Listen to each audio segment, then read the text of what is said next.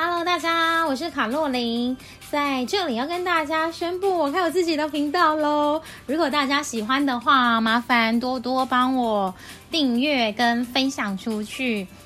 呃，最近我都在想说，除了写写一些财经专栏的工作以外，那写写影评以外，我还可以再做些什么？想来想去呢，想说不如我就来开一个频道，来告诉大家我怎么一样从市场小白白到完全不知道股票的红色绿色是什么意思的那一种小白，到现在的心路历程。其实我当财经记者当了十几年。最近这些年开始在写自己的粉丝专业的时候，会常常有一些粉丝就误会说，我好像第一份薪水就很高。那这么多年来，我一直在解释，觉得有点累了。所以今天频道第一集呢，我决定我就要跟大家说，我也曾经是二二 K，我也曾经是小资族领那种。几乎是最低的基本工资这样子。那那时候的我跟现在的我，同样都可以理解那一种每个月入不敷出，存钱知识都有了，但因为自己太穷了，没有钱，还没有办法存到钱，可是想要投资怎么办？通常在投资这一块呢，可以做的最大效益是开源嘛。那如果一开始没有办法开源，它一定就是要省吃俭用的省钱。所以这一集呢，就破除大家对我的迷思，来跟大家讲说，那一种存钱抓漏很少很少薪水，到底要怎么抓？好喽，我们来上课吧，上课。我记得那时候啊，我刚出社会的第一份薪水。好像才两万二还两万三台币每个月。那我是一个人在台北居身北上工作的，就是我也是北漂北漂少年、北漂青年、北漂少女这样子。那我真的真的懂那一种每个月薪水好少的痛苦跟孤独感。我一个人在台北孤零零的，我也曾经每天工作十几个小时，然后精疲力尽回到家，有一种觉得自己是不是要穷途末路了。那一路走到现在，我还发现，哎，其实好像只要肯努力做点改变。不会像你自己想的那么糟，所以我想要跟大家说，我真的真的是这种一路走过来的。刚出社会的那些年啊，我真的常常被工作还有生活磨到，常常看着天上的星星掉眼泪。哈 哈我就觉得说，我是不是自己的人生已经只能这样了？那是不是好像学了一身？大学的一些才华，可是，在工作上就没有多大的效益化。可是，我是一个蛮乐观的人，所以那时候我就想说，只要我可以持续增进我自己，应该可以替我自己找到一些新的出路吧。我真的真的是这样子一路走过来的。那我今天开设频道，你现在也有缘分把这个频道的音频打开，到现在还没有关掉的话，我只是想要跟你说。其实啊，你不可能一辈子都只有领二二 k、二三 k。至少你们现在认识我了，我希望你们可以跟着我的财经狗细沙，然后卡洛琳的财经狗细沙，开始慢慢的愿意正视自己的理财盲点，也愿意慢慢开始学着理财。你们不可能也永远不会只有领二二 k，除非你们不想进步，也不想学。所以啊，我只是要跟大家说，如果你愿意从你生活中挑出一些让你觉得比较舒服的地方，稍微变得不舒服，你就可以省到钱。你有没有发现，其实钱是我们生活里面非常重要的一个因素？可是从小到大，很多人会跟你说不要谈钱，谈钱就伤感情，或是可能你会有一个经验，就是。说自己爱钱好像是一种很羞耻的事情，我不晓得你们有没有这种感觉。可是从小到大我没有这种感觉，从小到大我就很明白，钱就是我们每个人生活的底气。虽然这样子说起来好像有点庸俗，对不对？但其实我觉得没有钱就没有自由这件事情，应该只要出了社会，大家都可以有这种体悟吧。我不晓得你们现在听我这个频道到现在，我在讲钱这件事情，你们觉得钱对你们感觉是什么呢？如果现在给你们三秒钟，问问你自己，钱的看法你怎么看呢？有些人可能觉得谈钱很庸俗、很罪恶，但对我来讲，好好谈钱这件事情是必要得做的事情。我跟你们讲一件事情，我也不怕你们笑。其实我从小就觉得喜欢钱这件事情真的好棒啊！我从小就觉得说钱的味道好香啊，就是。只要是可以清清白白、堂堂正正靠自己赚来的钱，然后是一个非常没有危害他人自由，然后也是一个正当管道的，我都觉得这真的很棒。所以啊，要理财，我们就要多赚点钱嘛。但是这一集的破口是：哎，我没有办法存钱呢，因为我没有办法多赚点钱。那存钱怎么存？没关系，没关系，没关系。我现在来跟你们说。就是啊，存钱。我记得我那时候每个月领两万二、两万三的时候，我那时候一个人在台北租房子。我我我一直无法理解为什么房租跟房价都这么的高。然后我记得那时候我一个人在内湖看了很多很多的套房，那我选了一间我自己觉得性价比相对比较正常，也相对比较好的房租。好像是九千五吧，然后我就杀到杀杀到只剩八千五。听到这里是不是觉得这女的是有事吗？她薪水只有两万二，可是却住了两万，哎，薪水只有两万二，可是却住了九千五。八千五的套房，可是对我来讲，我觉得住这件事情是十一住行娱乐所有的开销里面我最重视的，所以这是每个人价值观不同。我之后会慢慢的提到。那我每个月赚那么少薪水，然后扣掉九千五的房租，其实好像所剩无几。可是我是一个下定决心我就去做的人。那那时候我就逼我自己一定要找到。存钱的一些盲点，所以我现在要跟大家分享的事情就是，你必须要找到你愿意理财的主要原因。那个原因到底是什么？你一定有一个最核心的原因。比方说，哎，我想要存一点钱，呃，今年先存个五万，然后这五万是我想要拿来当出国旅费，或是你想要多存一点钱孝敬爸妈。或是你想要多存一点钱，之后可以快快买车，载女朋友出去玩，还是载爸妈出去玩，或是方公车工作比较方便，开车工作比较方便，还是说你存钱是为了要买房子？那我那时候二十二岁还是二十一岁的我呢？我想要快点存到钱的原因是，我要累积到第一桶金来投资。所以啊，我就非常认真的揪出我日常生活当中那些需要花到的花费，然后呢，把它一笔一笔一笔记下来。所以就是记账，记账你们会觉得老生常谈吗？就会觉得说这种事情还需要你来教我，是不是？大家都知道要记账，还需要一个财经记者说，但一个财经记者的身份告诉你，记账真的很重要。那那时候我是每个月的月初啊，就会拟定当月的财务支出表。比方说啊，我每个月的保险费可能要支出多少？每个月的房贷是多少钱？每个月的房租是多少钱？那餐费是多少钱？娱乐费是多少钱？交通费多少钱？就是你把你的那个大项的十十一住行娱乐保险所有的开销都把它列出来，从中去省钱。那扣除房租之后，我记得我那时候真的快要喝西北风跟吃土了。那因为在媒体上班，那我觉得每天都匆匆忙忙上班。我那时候做到最绝最绝的地步是什么？你知道吗？所有的好孩子都不要学。就是我那时候每天早上只吃一颗茶叶蛋当早餐呢，就是为了省钱，我可以把我自己逼到这种地步。而且我记得那那个年代的茶叶蛋好像是九块吧，还是十块，我忘记了。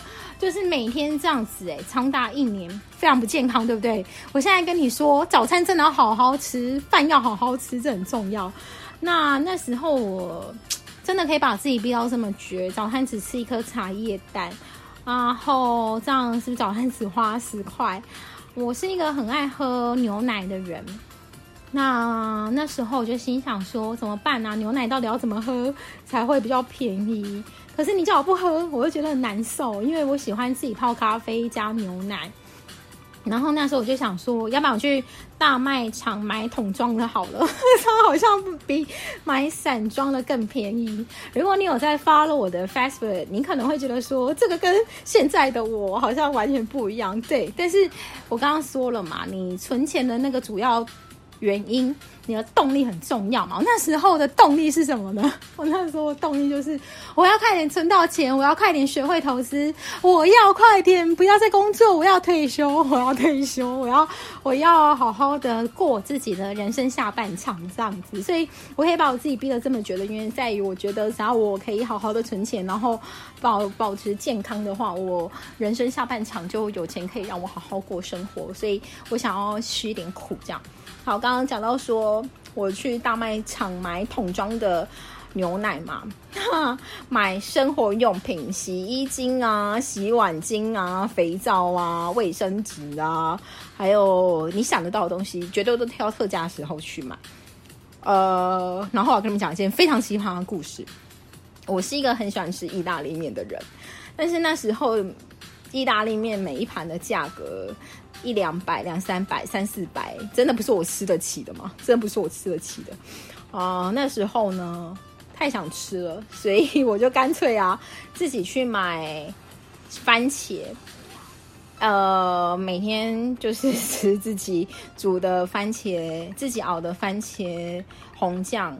配自己煮的意大利面酱，哎，没有肉，对，你们现在听 A 种没有任何的肉，对，没有肉，有钱有一些奖金的时候才会去买鸡胸肉来加。听到这里不要给我转开，不要觉得说这人讲理财还有一点效应嘛，没有办法吗？第一份工作薪水又这么低，到底想要我怎样？就得要这样省钱嘛。好，然后那时候我就上车，我真的现在想想，我都觉得那时候很不简单呢。我自己说我自己真的不简单，我那时候真的是一整个礼拜都是己在煮意大利面吃，然后假日啊，可能或许有加班费的时候才去买块肉来配这样。可是那时候的我啊，真的是那种连三块五块都会省的人。可是出社会之后，我就一直觉得说。生活上一定有一些比我们更弱势的人，所以我可以一次捐款就捐好几百块、好几千块。你们现在是不是觉得我是一个不可思议的人？我不晓得听到这里看似闲话家常的这个闲聊，你们有没有听出一个概念？就是说，其实你必须得要抓住你生活中核心想要存钱的目标。那个目标可以驱使你去做任何你觉得你做不到的事。像现在的我，可能就觉得怎么对于一个吃货来讲，他可以每天早餐只吃一颗茶叶蛋，在生命上好孩子不要学。然后怎么可能现在可以常常吃牛排的我，那时候是连意大利面都没有办法吃得起的，对不对？就是现在想想是觉得怎么可能？可是这就是人生，就是你必须得要走过一段你觉得好艰辛、好痛苦的岁月，再回头去看的时候，你才会觉得自己原来已经走过来了。这个频道以后会分享很多我在生活上啊、理财上的跌跌撞撞。我并不是一个什么人生胜利组。我也不是什么靠爸靠妈的，我真的就是一个人扛着一个行李箱，二十几岁到台北来打拼。我在台北没有任何的亲朋好友，一直到现在也是一个人在台北。嗯，我都想说，如果我都可以走得过来，是不是大家也可以走得过来？毕竟我是一个连那时候看股票啊，股票的那个红色框框、绿色框框。还有红色没有框框跟绿色没有框框是什么意思都搞不懂。那现在就是上涨然后涨停下跌跌停嘛，就是红绿色跟红色的意思。就是如果连我都走了过来，我相信大家应该也都走了过来。那只是你到底愿不愿意去省钱？如果你听到这里，你就觉得说好吧，那我明天可以早一点出门，多走走路，当做运动，省一些交通费，那你就好好的去省吧。存钱对我来讲，即便是现在的我，我都觉得它是一个没有任何借口，它没有任何的理由，它没有任何的可是因为所以叭叭叭叭没有，它就只是你。有没有办法下定决心而已？它其实有点像是减肥嘛，减肥也有好多，可是因为所谓宝宝宝没有，到底你要不要下定决心去做一件事情？这是每一件事情可不可以走到最后，可不可以成功的原因。所以存钱也是，存钱真的没有什么。可是因为我就薪水这么低呀，可是我就是呃房租这么高啊，可是我就是餐费这么高，没有没有没有，我告诉你没有任何的可是，拜托你去给我下定决心。你讲那么多，可是因为所以就是你没有决心嘛，所以下定决心之后，你花个半年、一年、两年去好好的过这种好好像好像苦行僧的生活，其实我觉得没有什么不好诶，就是吃吃苦没有什么不好啊。呃，现在回过头去看，或是你现在听到这，我承认，我坦白的跟你们说，我也觉得这种生活没有任何的生活品质可言，它。就是省一点小钱，并没有任何的生活品质可言。但是你自己摸摸你自己的良心，问问你自己，难道这种日子会过一辈子吗？会过一辈子只有两种可能。一种就是你根本不想要增进你自己，不想要累积你自己的实力，不想要借由跳槽啊、加薪去帮自己争取更多薪水，不想要学投资理财概念。要不然我真的想不到还有什么哎，还是你你很倒霉，倒霉这一块我以后也会开一系列来讲。我人生有时候遇到多倒霉的事，好不好？所以我只是想要站在我也曾经是一个每个月只有两万二、两万三台币的。人的过来人身份跟大家说，如果你有时间去省钱，在你领这么少薪水的时候，这是必要得做的。但是呢，开源也是很重要的。如果你有时间去创造自己的价值，那你就好好的去努力培植你自己。因为当你自己有实力的时候，你才有办法，你才有资格。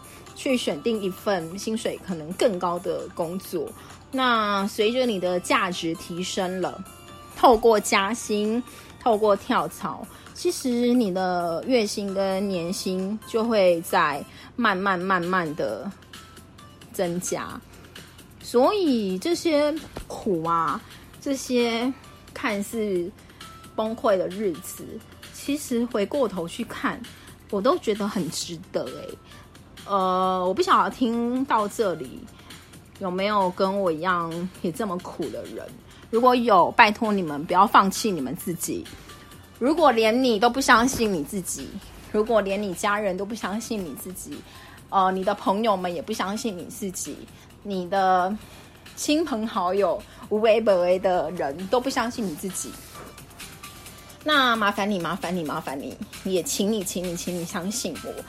这些东西，这些痛苦岁月，真的会过去。因为如果你对你自己的未来有任何的憧憬跟想法，你一定会累积自己的一些实力，去好好的证明。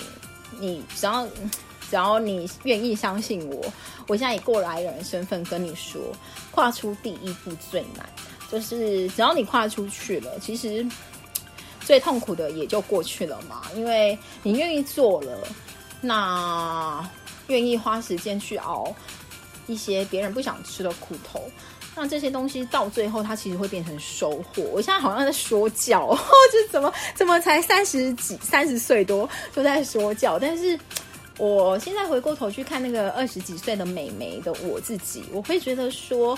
没关系吧，你就哭吧，你就你就大哭吧，你可以哭着说怎么办？我人生是不是只有这样子？但是不会的，不会的，相信我。如果你现在也在哭，如果你现在也在怨天尤人，也在仇富，那我希望你放下这些成见，因为就就把我的频道订阅起来，我会告诉你们说，到底要怎么去投资？到底要怎么去省钱？到底要怎么去找到适合自己的理财方式？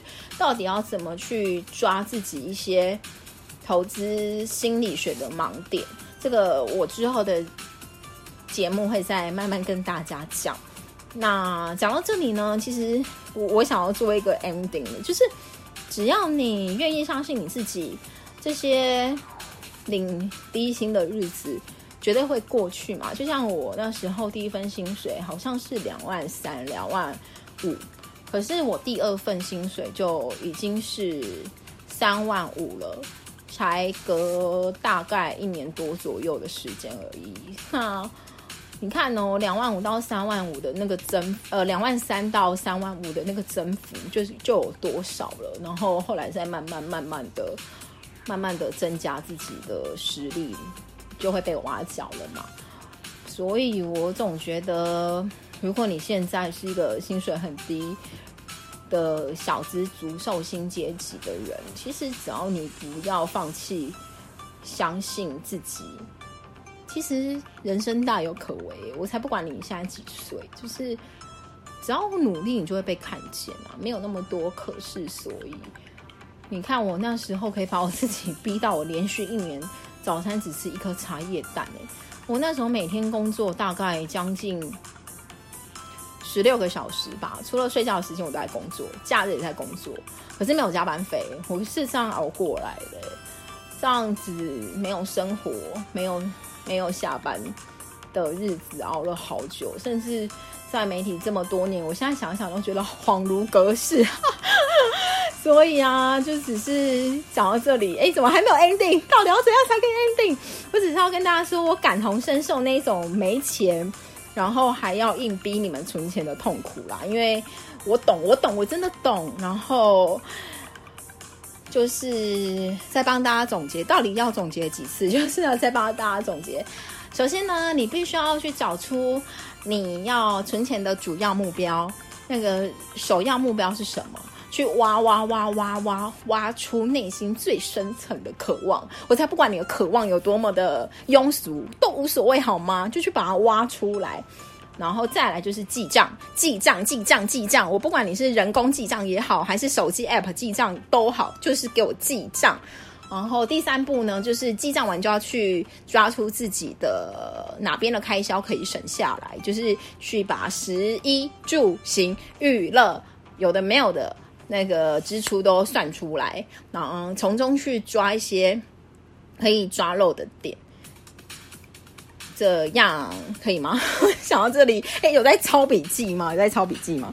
好啦，反正就是这样子。然后也跟大家说，欢迎把我的频道订阅跟分享。哎，我讲这个真的很害羞。那如果你们喜欢我的频道的话呢，也可以到我的粉砖来找我。我的粉砖的名字叫卡洛琳的五四三。那这个节目呢希望可以长长久久我有毅力的做下去。所以卡洛琳的财经狗细沙卡洛琳的狗细沙我们下次见喽大家拜拜哈哈 拜拜。